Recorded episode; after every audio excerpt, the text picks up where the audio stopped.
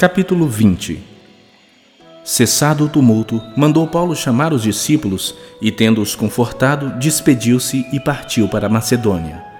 Havendo atravessado aquelas terras, fortalecendo os discípulos com muitas exortações, dirigiu-se para a Grécia, onde se demorou três meses. Tendo havido uma conspiração por parte dos judeus contra ele, quando estava para embarcar rumo à Síria, determinou voltar pela Macedônia. Acompanharam-no até Ásia Sópatro de Bereia, filho de Pirro, Aristarco e Secundo de Tessalônica, Gaio de Derbe e Timóteo, bem como Tíquico e Trófimo da Ásia. Estes nos precederam esperando-nos em Troade. Depois dos dias dos pães asmos, navegamos de Filipos e em cinco dias fomos ter com eles naquele porto, onde passamos uma semana.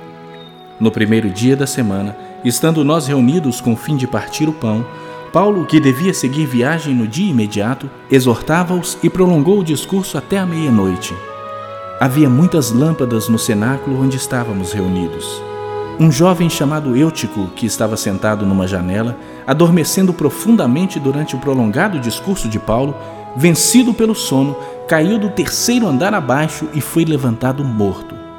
Descendo, porém, Paulo inclinou-se sobre ele e, abraçando-o, disse: Não vos perturbeis, que a vida nele está. Subindo de novo, partiu o pão e comeu, e ainda lhes falou largamente até ao romper da alva, e assim partiu. Então conduziram vivo o rapaz e sentiram-se grandemente confortados. Nós, porém, prosseguindo, embarcamos e navegamos para Sos, onde devíamos receber Paulo, porque assim nos fora determinado, devendo ele ir por terra. Quando se reuniu conosco em Assos, recebemos-lo a bordo e fomos a Mitilene. Dali, navegando no dia seguinte, passamos de fronte de Quios no dia imediato, tocamos em Samos e um dia depois chegamos a Mileto. Porque Paulo já havia determinado não aportar em Éfeso, não querendo demorar-se na Ásia, porquanto se apressava com o intuito de passar o dia de Pentecostes em Jerusalém, caso lhe fosse possível. De Mileto, mandou a Éfeso chamar os presbíteros da igreja. E, quando se encontraram com ele, disse-lhes: Vós bem sabeis como me conduzi entre vós em todo o tempo, desde o primeiro dia em que entrei na Ásia, servindo ao Senhor com toda humildade, lágrimas e provações, que pelas ciladas dos judeus me sobrevieram, jamais deixando de vos anunciar coisa alguma proveitosa e de vô-la ensinar publicamente e também de casa em casa testificando tanto a judeus como a gregos o arrependimento para com Deus e a fé em nosso Senhor Jesus Cristo. E agora, constrangido em meu espírito, vou para Jerusalém, não sabendo o que ali me acontecerá, senão que o Espírito Santo, de cidade em cidade, me assegura que me esperam cadeias e tribulações. Porém, em nada considero a vida preciosa para mim mesmo, contanto que complete a minha carreira e o ministério que recebi do Senhor Jesus para testemunhar o Evangelho da graça de Deus.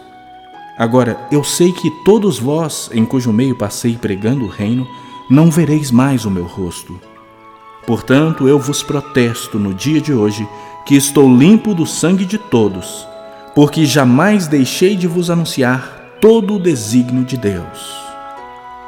Atendei por vós e por todo o rebanho sobre o qual o Espírito Santo vos constituiu bispos, para pastoreardes a igreja de Deus, a qual ele comprou com o seu próprio sangue. Eu sei que, depois da minha partida, entre vós penetrarão lobos vorazes que não pouparão o rebanho, e que dentre vós mesmos se levantarão homens falando coisas pervertidas para arrastar os discípulos atrás deles. Portanto, vigiai, lembrando-vos de que por três anos, noite e dia, não cessei de admoestar com lágrimas a cada um. Agora, pois, encomendo-vos ao Senhor e à palavra da sua graça, que tem poder para vos edificar e dar herança entre todos os que são santificados. De ninguém cobicei prata, nem ouro, nem vestes. Vós mesmos sabeis que estas mãos serviram para o que me era necessário, a mim e aos que estavam comigo.